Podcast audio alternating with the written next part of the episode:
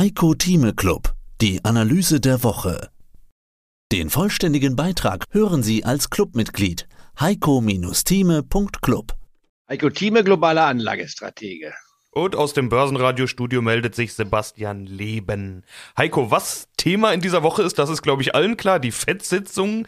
Man sieht es auch an den Börsen in den letzten Tagen und eigentlich schon in der letzten Woche. Es bewegt sich nicht viel. Manch einer spricht von besinnlicher Weihnachtsruhe, aber ehrlich gesagt, ich glaube nicht, dass Börsianer besonders besinnlich sind und auch nicht, dass die schon im Weihnachtsurlaub sind. Ich habe da einen ganz anderen Verdacht. Die FED-Sitzung könnte richtungsweisend werden und deshalb warten alle ab. Kann aber auch sein, dass ich das jetzt mit Pathos auflade und in Wirklichkeit kommen einfach die erwarteten 50 Basispunkte Zinsanstieg und es wird ein Non-Event. Was glaubst du? Die Zinsentscheidung ist an sich ein Non-Event, weil ich auch, wie einige, nicht wahr, von 50 Basispunkten ausgehe und das jetzt schon seit etlichen Wochen. Mein Freund Hans Bernecker schreibt heute, 25 Basispunkte wäre besser. Das wäre die andere Möglichkeit auch, aber so weit wird die FED nicht gehen. Wichtig ist, sie wird keine weiteren 75 Basispunkte vornehmen. Einige sagen sogar, man müsste ein Prozent nach oben gehen. Es gilt, die Inflation, den Drachen zu besiegen. Also ich glaube, da gehen einige Leute an dem Themen vorbei, aber jeder ist berechtigt zu seiner eigenen Meinung. Meinung. Ich gebe einer Zinserhöhung von 50 Basispunkten seit einiger Zeit eine 95-prozentige Wahrscheinlichkeit. In anderen Worten, ich sage garantiert, es kommen 50 Basispunkte. Damit lehnt man sich ein bisschen aus dem Fenster, aber da ist kein großer Mut dafür gefragt. Die entscheidende Sache ist aber nicht die Zinsentscheidung an sich, sondern das, was dann Paul anschließend sagt. Und wenn er mit einem Halbsatz mit, mit fünf oder sechs Wochen durchblicken lässt, dass man jetzt eine etwas langsamere Gangart vornehmen wird, dass man glaubt, Inflationsrate würde sich zurückbilden und damit quasi anzeigt, eine gewisse Entspannung könnte kommen auf dem Feld der Zinsentwicklung. Dann werden die Märkte, ich will nicht sagen unbedingt explodieren, aber wir haben ja jetzt schon in dieser Woche gesehen, wenn man den Wochen tief mit der vergangenen Woche vergleicht, also die letzten Tage nimmt, da haben wir immerhin schon 500 Punkte zugelegt, 600 Punkte sogar schon beim Dow Jones. Das war gestern für mich eigentlich so der Beginn der Weihnachtsrallye. Ich hatte gesagt, spätestens wenn die Notenbank ihre Zinsentscheidung bekannt gibt, könnte die Weihnachtsrallye beginnen. Das wäre also also morgen Abend, 20 Uhr europäischer Zeit. Aber ich würde sagen, das ist schon diese Woche. Diese Woche ist auch geladen mit verschiedenen Wirtschaftsdaten. Heute kommen die letzten Inflationsdaten heraus in den USA. Wenn da negative Überraschungen wäre, dass es nochmal steigen sollte, glaube ich nicht. Ich meine, dann könnte das nochmal ein gewisses Fragezeichen aufwerfen. Aber wir werden allgemein Folgendes erkennen. Wir haben eine Inflationsexplosion erlebt. Äh, die doppelstellige Zahlen brachte und den USA knapp doppelstellige Zahlen, in Europa volle doppelstellige Zahlen. Also die 10-Prozent-Marke wurde überschritten, teilweise sogar auf 11 oder 12 Prozent. Und das Geschrei ging los. Das ist verständlich, aber die meisten reagieren ja auf das, was gestern passiert ist und vielleicht noch, was heute passiert ist und schauen aber nicht auf das Morgen hin.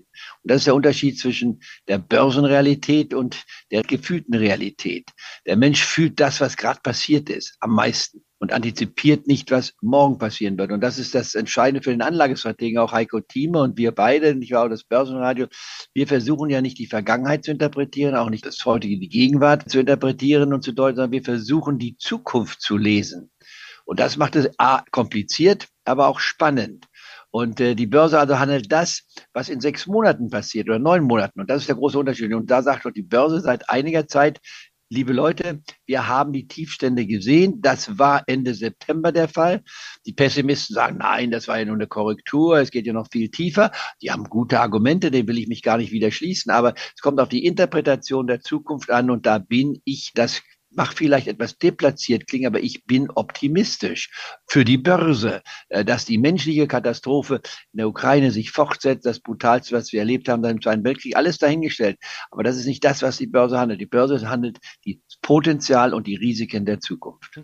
Ja, zumal man da noch ja unterscheiden muss zwischen der Situation in Europa und der Situation in den USA. Wir haben jetzt die FED-Sitzung angesprochen. Das war's ja noch gar nicht. Auch die EZB kommt noch mal dran. Frau Lagarde meldet sich noch mal zu Wort. Zinssitzung EZB. Also das Highlight, ich habe jetzt vorhin gesagt, der wichtigste Termin der Woche wird wohl die FED-Sitzung und das denke ich stimmt auch, aber wir dürfen auch die EZB nicht ignorieren. Wir haben sie ja kennengelernt, Christine Lagarde. Wir waren zusammen auf dem European Banking Kongress. Hat mich auch gefreut, dass wir beide uns mal wieder in Real Life getroffen haben. Aber der Star der Veranstaltung war natürlich EZB-Präsidentin Christine Lagarde. Wie wichtig wird Ihre Rede in dieser Woche? Wir haben jetzt äh, über Jerome Powell und über die Fed gesprochen, aber gar nicht so viel über die EZB.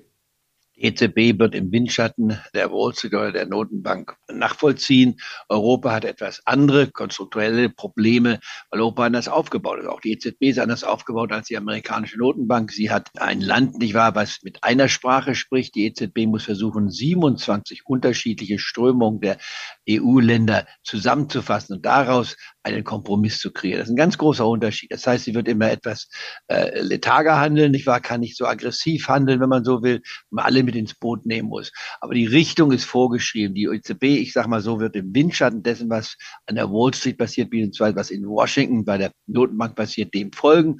Die Zinsen werden steigen. Man wird nochmal eine äh, Leitzinserhöhung vornehmen und wahrscheinlich auch wie in der letzten nochmal etwas zugreifen, um dann etwas abzuschwächen.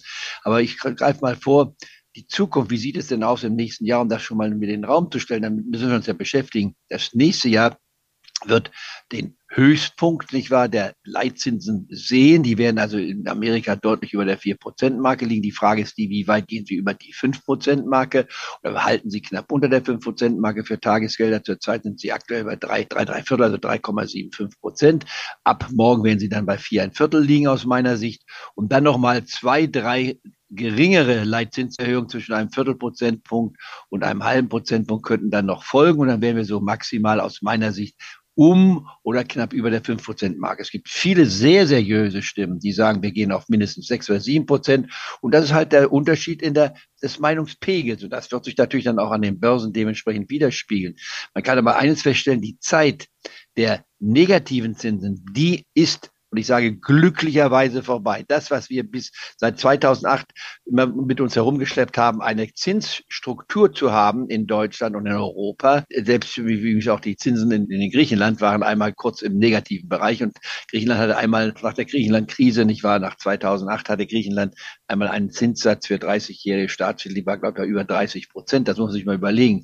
Also wir haben eine so dramatische Entwicklung gesehen. Meine Kommentare kann man sich im Internet anschauen was ich davon gehalten habe. Jetzt kommen wir wieder zur Normalität. Das wird auch das nächste Jahr prägen. Wir haben dann natürlich noch eines, was hinzukommt. Am Freitag dann die vierfache Hexenstunde. Die Hexen wirbeln also nochmal ganz krass stark auf. Vier Terminkontrakte verfallen gleichzeitig auf Aktien oder auf Indizes. Das bringt höhere Voluminas mit sich und auch größere Schwankungen mit sich. Also da sollte man sich nicht wundern. Dann haben wir gleichzeitig das Jahresende vor uns. Aus Steuergründen werden Werte, die große Minuszahlen erzeugt haben, nochmal gedrückt werden. Warum? Weil die, die Profis da die Verluste glattstellen, damit sie sie gegen die Gewinne aufrechnen können. Also es gibt erhebliche Verzerrungen. Aber nichtsdestotrotz, mein Thema bleibt, ja, wir kriegen eine kleine Weihnachtsrallye, klein deswegen, das werden ungefähr. Mehr dazu gibt's im Heiko Thieme Club. Heiko-Thieme.club Heiko Thieme spricht Klartext. Der Heiko Thieme Club.